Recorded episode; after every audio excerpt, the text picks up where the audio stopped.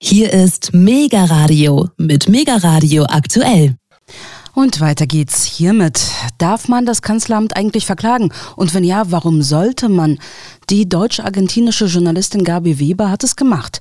Seit Jahren beschreitet sie schon den Weg quer durch die Instanzen, um die Herausgabe der Akten von Altbundeskanzler Kohl zu erwirken.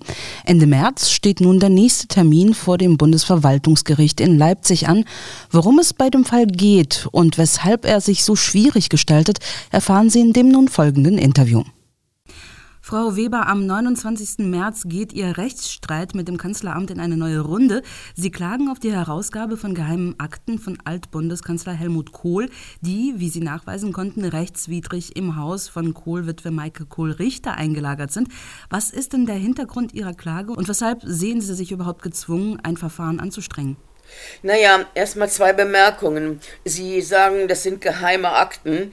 Also das wissen wir doch eigentlich gar nicht. Und es ist auch nicht unsere Aufgabe, das festzustellen, sondern dafür haben wir ja das Bundesarchiv. Es gibt hier ein Bundesarchivgesetz und die besagen, dass diese Akten am Kanzleramt überführt werden müssen ins Bundesarchiv das ist das Bundesarchiv hat Historiker, die gucken sich die Akten an und gucken, aha, da sind auch private Sachen dabei, das wird der Familie übergeben, da sind vielleicht Sachen dabei, die die CDU, er war ja auch Parteivorsitzender der CDU, angeben, dann wird das wahrscheinlich dem äh, Konrad-Adenauer-Archiv übergeben und Sachen, die das Kanzleramt angehen und die Sachen, die Akten stammen ja aus dem Kanzleramt, die gehören ins Bundesarchiv und das ist ein Gesetz und da kann nicht irgendeine Witwe oder irgendeine, irgendwelche privaten Parteiarchive kommen und sagen, jetzt greifen wir uns das Zeugs und dann äh, ver, äh, verstecken wir das vor der Öffentlichkeit. Also erstens, ob geheim oder nicht, das muss das Bundesarchiv feststellen. Und das Bundesarchiv hat leider, das finde ich, ist eine deutliche Unterlassung, erst nach dem Tod von Helmut Kohl einen sehr freundlichen Brief an die Witwe Kohl Richter geschrieben und gesagt, sie würden sich die Akten, die im Keller in Oggersheim liegen, gerne angucken und ihr bei der Klassifizierung helfen. So, also dieser freundliche Brief ist eigentlich lächerlich. Das Bundesarchiv hätte eigentlich äh, ein Gericht dorthin schicken müssen oder das Bundeskriminalamt oder was immer auch und hätte die Akten ins Bundesarchiv nach Koblenz überführen lassen müssen. Nun wissen wir, das Bundesarchiv ist äh, weisungsgebunden, nämlich äh, von der Staatsministerin für Medien, das ist äh, leider im Moment äh, diese Claudia Roth und die wiederum ist weisungsgebunden dem, vom Kanzleramt. Das heißt, das Bundesarchiv kann nicht einfach oder will vielleicht auch nicht einfach hier mal äh, durchgreifen und einen Zustand herstellen, der mit einem Rechtsstaat irgendwie in Einklang zu bringen ist. Na gut, meine Klage zielt darauf ab, dass die Akten, die will ich ja nicht ich haben, die sollen ins Bundesarchiv. Und da gibt es die Historiker, die können das einschätzen, wo was hingehört und dann ist das alles legal und wie es sich gehört. Das zum Ersten. Zum Zweiten, Sie haben gesagt, ich kann das nachweisen. Naja, das bin nicht ich, sondern das ist allgemein bekannt. Sie erinnern sich ja bestimmt noch, dass dieser Biograf, äh, der Heribert Schwan, der wurde ja von Kohl unter Vertrag genommen äh, als, als Ghostwriter, der sollte die Memoiren schreiben und da hat der äh, Kohl in äh, der Konrad-Adenauer-Stiftung in St. Augustin angerufen. Dort hatte er nämlich, als Kohl sein Amt aufgab, als er abgewählt wurde, hat er einfach seine Akten eingesackt und in das Parteiarchiv geschickt. Und jetzt wollte er die in Oggersheim haben, weil dort saß er dann mit dem Heribert Schwan und da wollte sozusagen er dann die Unterlagen als Gedächtnisstütze. Das hat der Schwan auch in mehreren Prozessen angegeben, denn es gab ja dann hinterher Prozesse zwischen Schwan und Kohl, äh, das sind private Auseinandersetzungen.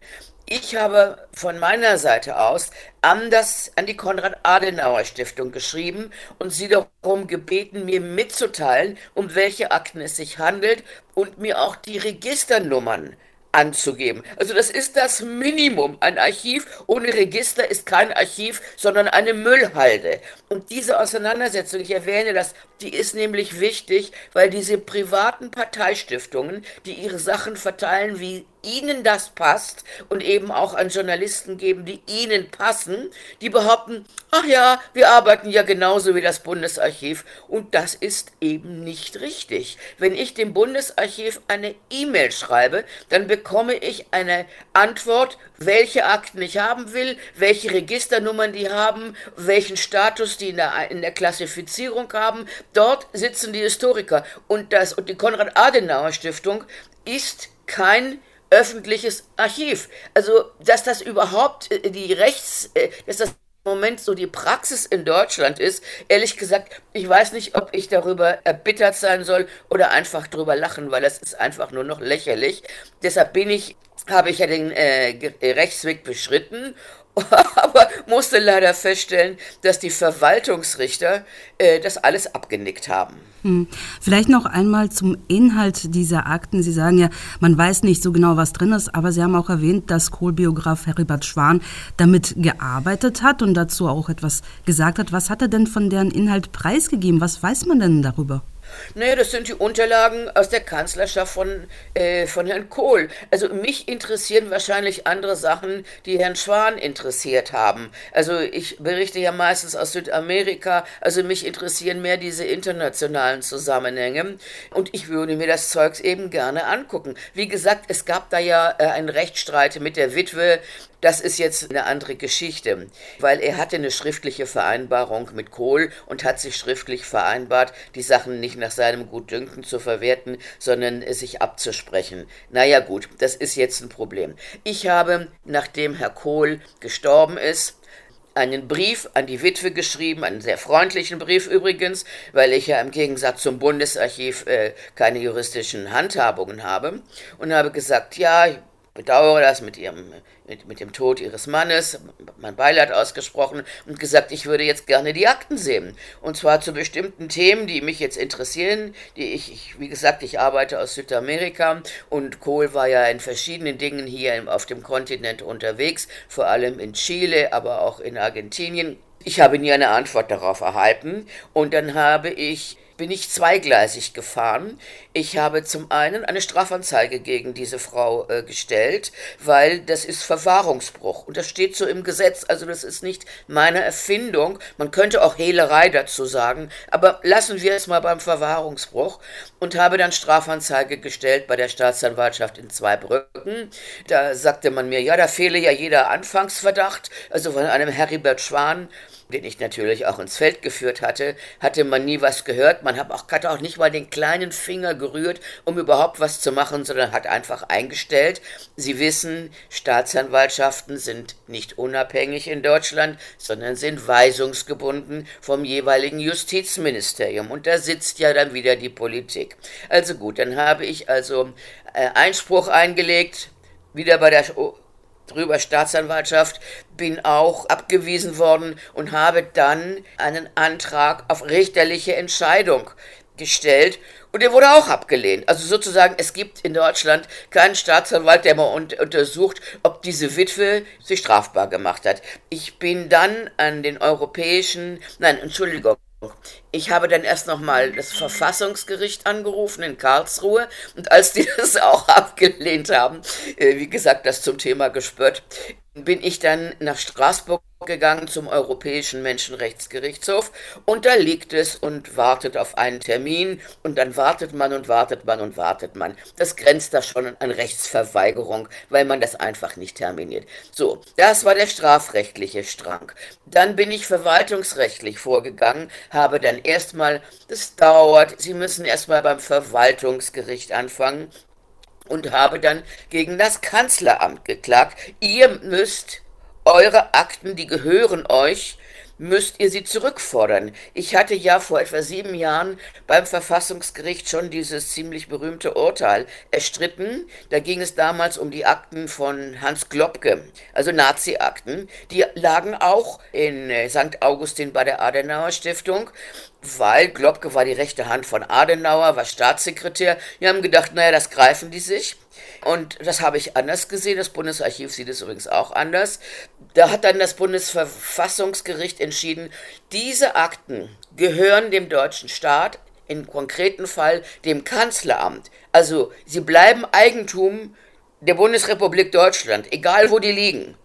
Aber die Richter in Karlsruhe waren mal wieder äh, zu feige, eine klare Entscheidung zu treffen und haben sich darum gedrückt, eine Rückgabepflicht in das Urteil hereinzuschreiben. Und darüber streiten wir uns jetzt vor den Verwaltungsgerichten. Die Verwaltung, erst das Verwaltungsgericht, dann das Oberverwaltungsgericht in Berlin haben gesagt, ach, der Gesetzgeber hat ver, darauf verzichtet, eine Rückgabepflicht äh, in das neue Bundesarchivgesetz reinzuschreiben. Also gibt es die nicht und äh, dann können die Akten eigentlich da bleiben, wo sie, äh, wo sie eigentlich gerade sind.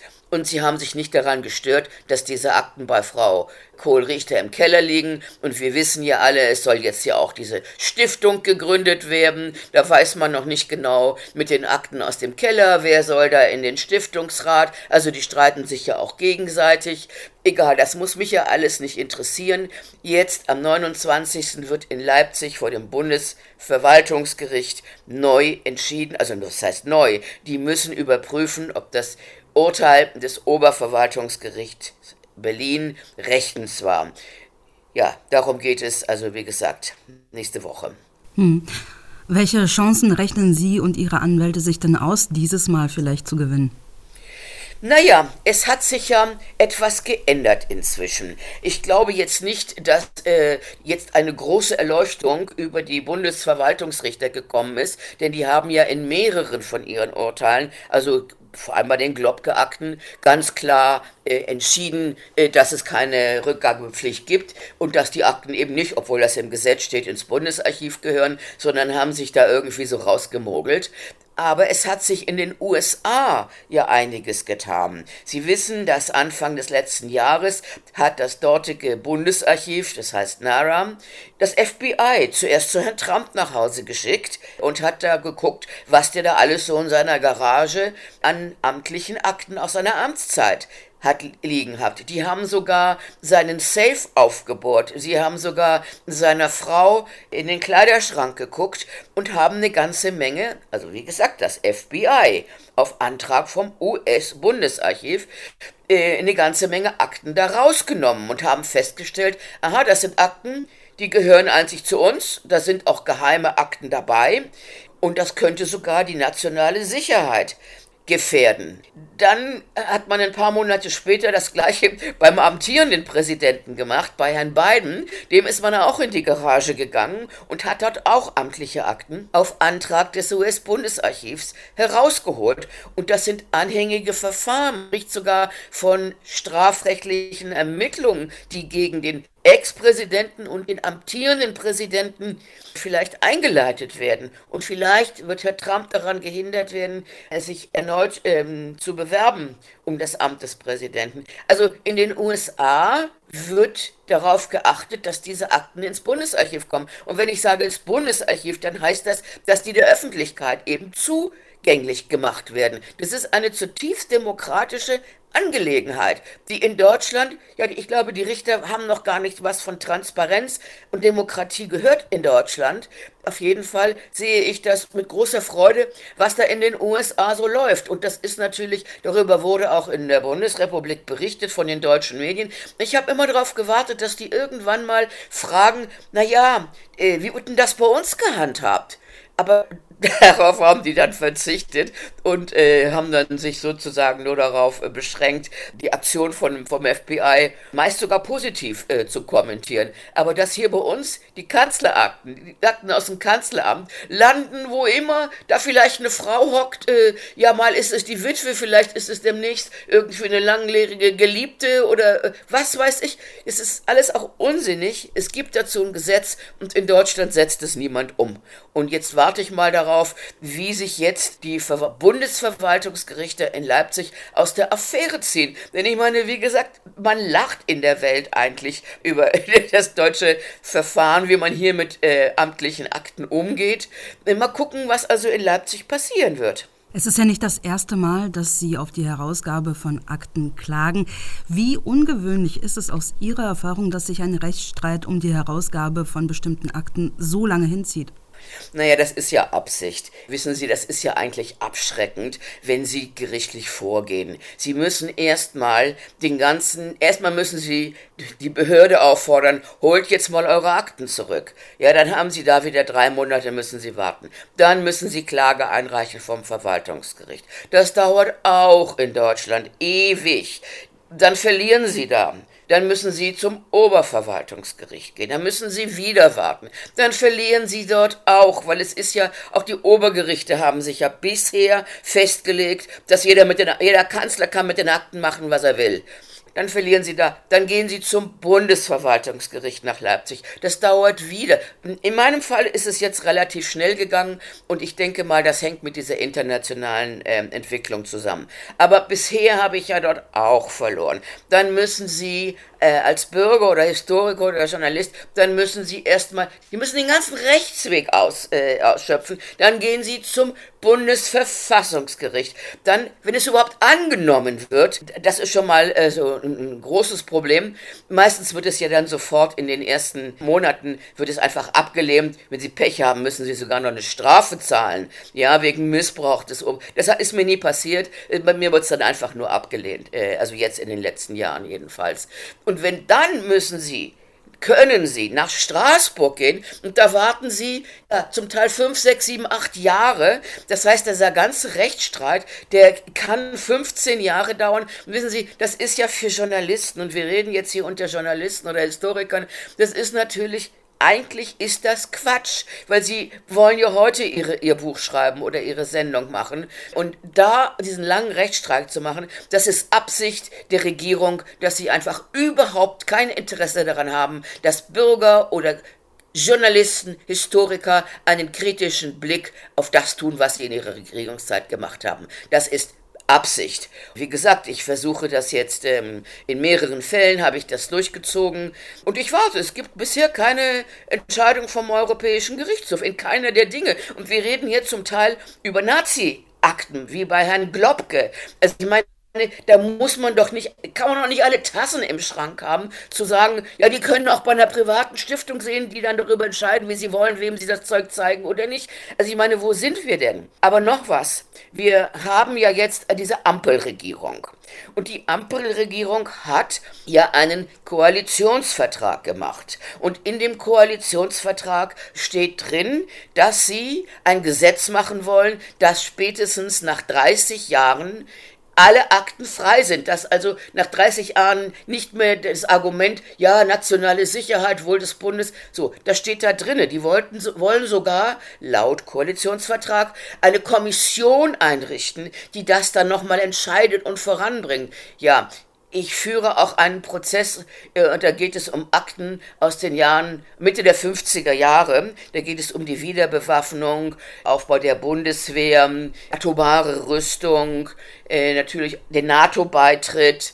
Ja, und da bin ich im Bundesarchiv in den Akten, ein Teil davon liegt in den, im, im Bundesarchiv in Koblenz, Koblenz. Darauf gestoßen, dass da eben manche Sachen auf Anweisung vom Kanzleramt immer noch als geheim eingeschätzt werden, weil sich vielleicht ein ausländischer Bündnispartner Klammer auf, USA, daran stören würde, wenn das heute, wir sind im Jahr 2023, herauskommt. So, dann habe ich da auch, äh, wie gesagt, prozessiert. Ich verliere diese Prozesse auch vor den Verwaltungsgerichten und ich habe dann das letzte Mal, als ich dann wieder mal verloren habe, vom Verwaltungsgericht in Koblenz eine E-Mail geschrieben an Claudia Roth, also Staatsministerin für Medien, und ihr untersteht ja das Bundesarchiv. Und habe gesagt, sehr geehrte Frau Roth, Sie haben das in Ihrem äh, Koalitionsvertrag stehen. Sie können jetzt durch eine einfache Dienstanweisung ganz einfach diese Akten freigeben. Und dann können Sie sozusagen der Öffentlichkeit äh, gegenüber beweisen, dass Sie es ernst meinen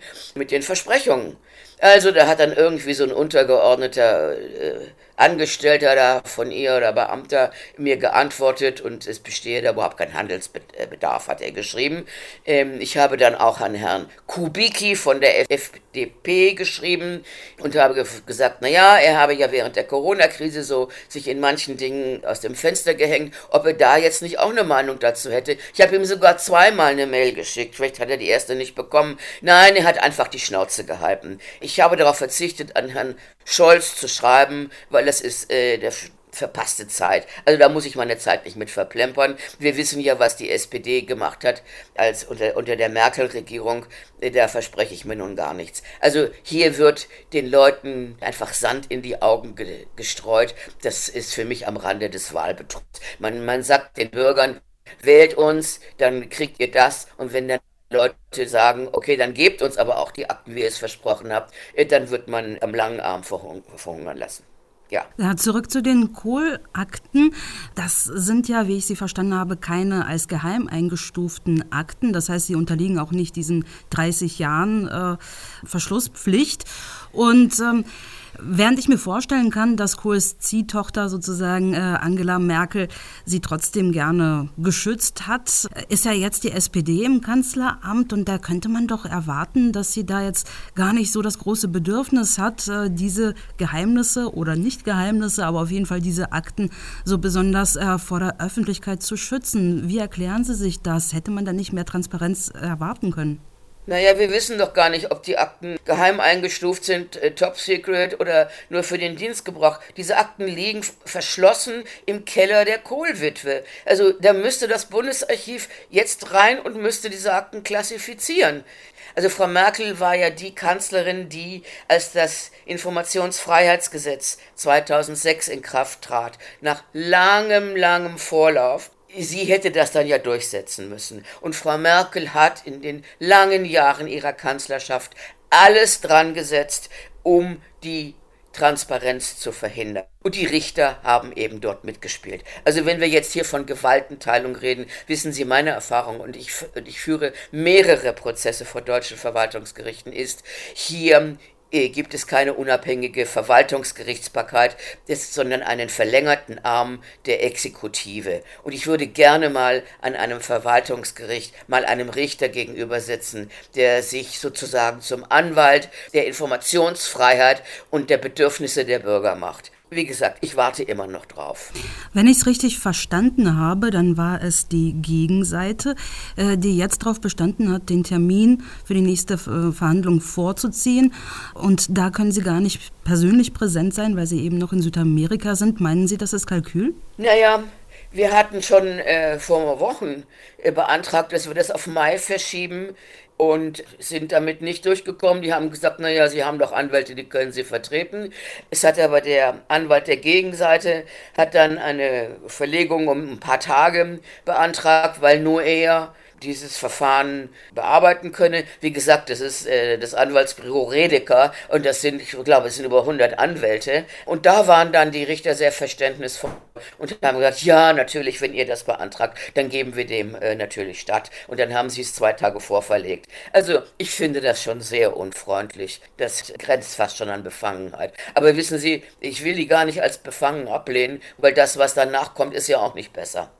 Sollte auch der kommende Verhandlungstermin zu Ihren Ungunsten ausfallen, was wären dann nochmal die weiteren Rechtsmittel, die Sie noch einlegen könnten? Sie haben ja gesagt, hier äh, im, beim Europäischen äh, Menschenrechtsgerichtshof haben Sie da ja auch noch etwas anhängig. Aber was bleibt Ihnen? Also worauf kann man noch hoffen?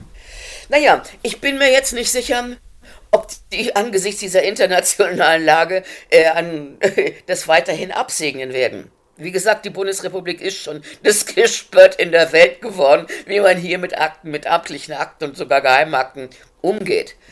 Ich kann mir also vorstellen, dass die sich jetzt überlegen, mein Gott, wie kommen wir aus dieser Zwickmühle raus? Vielleicht ändern sie ihre Rechtsauffassung. Wie gesagt, nicht aus demokratischer Erleuchtung, sondern weil das FBI hier eingeschritten ist und mal gesagt hat, wo es lang geht.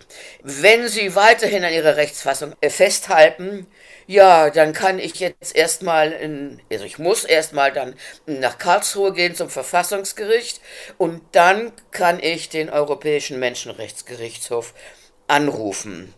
das ist der Rechtsweg, das sind dann wieder etliche Jahre.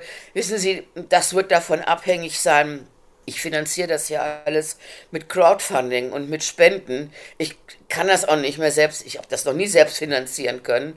Das hängt davon ab, im Grunde, ob es Leute gibt, die spenden. Bisher konnte ich das machen. Ich habe viele Kleinspender auch und äh, es gibt schon Leute, die sagen, ja, mach weiter, das geht so nicht, das ist ja unsäglich. Die nennen sich Demokratie und tun nicht mal das Geringste, um das dann durchzusetzen. Aber davon ist das abhängig, weil ich muss das ja irgendwie bezahlen. Das muss man dann sehen. Mhm. Ja, vielleicht abschließend, mich würde vor dem Hintergrund interessieren, wir beide haben ja schon häufiger darüber geredet und Sie hm, erstatten darüber auch Bericht, also über den Fortgang Ihrer verschiedenen Recherchen und Klagen. Aber haben Sie das Gefühl, es gibt dafür eine Öffentlichkeit in Deutschland, also eine, die sich einsetzt, die sich aufregt, also auf die man dann aufbauen könnte, die vielleicht eine breitere, eine breitere Front bilden könnte und tatsächlich dann die Mächtigen unter Druck setzen könnte? Wenn ich frage, wenn ich das erzähle, dann gibt es meistens zwei Reaktionen. Die meisten oder viele sagen, ach Mensch, diese Richter, das ist doch alles eine Mischpoke. Was erwartest du davon? Das ist reine Zeitverschwendung. Äh, das sind viele. Aber es ist ja nicht so, dass diese Leute nicht auch die Akten haben wollen. Die wissen doch auch, dass wir belogen werden nach Strich und Faden, was auch die Geschichtsschreibung angeht. Wir kriegen das vorgesetzt, was sich die Beteiligten äh, ausgedacht haben. Das ist so die Version, die trauen wir unserem, unserem Volk zu, damit die nicht äh, sich zu viele Gedanken machen. Ja, hat ja auch mal, ich glaube mal so ein deutscher Innenminister so gesagt, wir können den nicht mehr zumuten. Es gibt schon diese Kritik, die wissen, das, was uns vorgesetzt wird. Das sind dann diese Zeitungsartikel oder Politikerreden, so diese Sonntagsreden oder so, oder vielleicht nochmal, aber nicht mal die Verträge kriegen wir ja komplett äh, zu sehen. Die sagen nur, das ist Zeitverschwendung, was du machst. Und andere sagen, doch, doch, das ist wichtig, mach das, zieh das durch. Und dann spenden sie irgendwie den Betrag, den der Inhalt nicht wehtut. Und ich meine, so konnte ich das ja auch nur finanzieren. Und ich denke, es ist wichtig, dagegen anzugehen. Ihnen einfach nicht, ja, vielleicht, ich, ich kann die ja nicht zwingen, aber wozu man sie dann bewegen kann, dass sie sich einfach mit jeder Gerichtsentscheidung noch lächerlicher machen als sowieso schon. Wenn in der Welt wird den, schickt das FBI, äh, geht zum, äh, zum amtierenden Präsidenten und stellt ihm die Bude auf den Kopf. Und in Deutschland bei irgendeiner so Witwe, die, also diese Witwe hat überhaupt keine Zugangsrechte, das ist einfach so eine Witwe. Und, und kein Richter stürzt sich dran, dass die die Akten in ihrem Keller hat und das Bundesarchiv nicht dran lässt. Ich meine, Frau Pfeffer, wie sagen Sie das als Kollegin? Lachen Sie darüber? Heulen Sie darüber? Wie soll man das machen? Aber ich finde, wir sollten dann zumindest die, den Richter die Möglichkeit geben, sich noch mehr zu blamieren. Das finde ich ein schönes Schlusswort. Ich bedanke mich sehr für das Interview und wünsche ganz viel Glück für die Verhandlung. Ich danke Ihnen. Sagt die Journalistin Gabi Weber zu ihrem fortdauernden Rechtsstreit mit dem Kanzleramt.